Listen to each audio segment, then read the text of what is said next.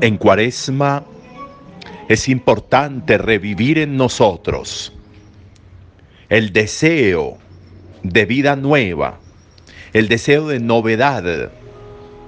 Ayer decía Pablo en la carta a los Corintios, lo viejo ha pasado, está comenzando lo nuevo para todo aquel que crea en Jesús. Y hoy encontramos de nuevo esa profecía en Isaías. Cómo Dios está profetizando, hago nuevas todas las cosas. Y esas promesas de novedad que son tan importantes, pues de alguna manera tienen que marcar la ruta de nuestro vivir y de nuestro creer. Voy a crear un cielo nuevo, una tierra nueva. De las cosas pasadas ni habrá recuerdo, ni vendrá pensamiento. Por eso alégrense por siempre por lo que voy a crear. Ese espíritu de novedad es el que nosotros debemos pedir todo el tiempo. Ese espíritu de novedad es el que debe habitar en nosotros. Ese espíritu de novedad es el que debe direccionar y redireccionar, todas las veces que sea necesario la vida de nosotros.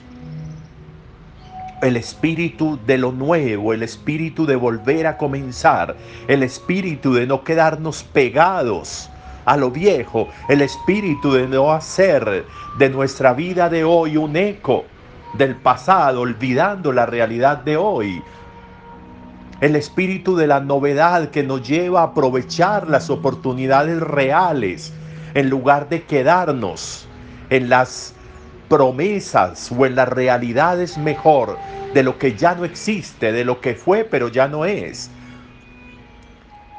El espíritu de la novedad que hace que nos ubiquemos en el tiempo para no llenarnos de ansias locas que desfiguran nuestro vivir, que desfiguran nuestras posibilidades, que nos hacen creer en lo irreal y abandonar lo real. La vida de la fe hace que nosotros pongamos los pies sobre la tierra, sobre la tierra del momento, sobre la tierra del hoy, sobre la tierra de la realidad, sobre la tierra de lo que está sucediendo y acaeciendo hoy, sobre la tierra de lo que estoy viviendo, de lo que está pasando del color que sea lo que estoy pasando, pero aproximarme a esa realidad, abrazar esa realidad, creer en esa realidad, no negar esa realidad, nos va a permitir a nosotros ir haciendo que la novedad vaya marcando el camino y que lo que fue se vaya quedando en el pasado. Esa es la promesa de Dios. Y cuaresma es el tiempo para entender que vamos hacia la Pascua, la Pascua de la vida nueva, la Pascua de la victoria sobre la muerte, la Pascua de quien abandona el sepulcro, porque su lugar no está en un sepulcro, porque su lugar no está en la muerte, sino en la vida, en medio de la comunidad, en la experiencia propia de una vida nueva, de un cielo nuevo y de una tierra nueva. Todo en, Dios se enmarca de esa manera. El Génesis nos muestra la creación de cielo y tierra. El Apocalipsis termina con un cielo nuevo y una tierra nueva. En el centro de todo eso, las profecías como la de Isaías hoy, la posibilidad de la resurrección de Jesús para nosotros que somos cristianos, hace que ese cielo nuevo y esa tierra nueva sean una realidad para nosotros. Creer Creer en la novedad significa ser cristiano. Creer en la vida nueva, en la tierra nueva, en el cielo nuevo, es ser cristianos. Creer en la posibilidad transformadora, lo decíamos ayer, como Dios libera y lleva a posibilidades como hizo con los israelitas que terminaron en la tierra prometida ya comiendo de los frutos que ellos mismos sembraban y cultivaban.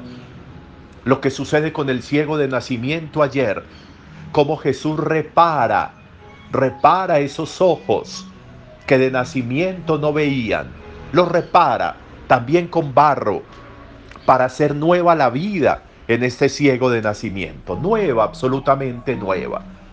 Eso es lo que Él hace, lo que nos van a contar hoy en el Evangelio con esta persona que tiene un hijo enfermo. Y cómo Jesús escucha a este hombre y cómo Jesús le promete algo. Vete a tu casa, baja a tu casa, que tu hijo ya está sano. Después de que el hombre lanza un grito, a Jesús como diciéndole solamente en usted, solamente me queda usted. Baje a mi casa para que mi hijo no muera. Baje a mi casa e imponga las manos. Eso que sucede ahí, esa vida nueva para ese hijo, esa vida nueva para ese papá, en esa vida nueva es que nosotros necesitamos estar. Hoy el Evangelio nos lleva a Caná de Galilea. Y nos recuerda que en Caná de Galilea suceden dos grandes milagros. El primero y el segundo de los milagros de Jesús. El primero, la transformación del agua en vino para darle una vida nueva a esos esposos y para iniciar una vida nueva de Jesús, el desposorio de Jesús con quienes crean en Él, con quienes quieran creer en Él y cómo Jesús regresa a Cana y confirma todo eso. Confirma su desposorio con la humanidad, su entrega por la humanidad por nosotros.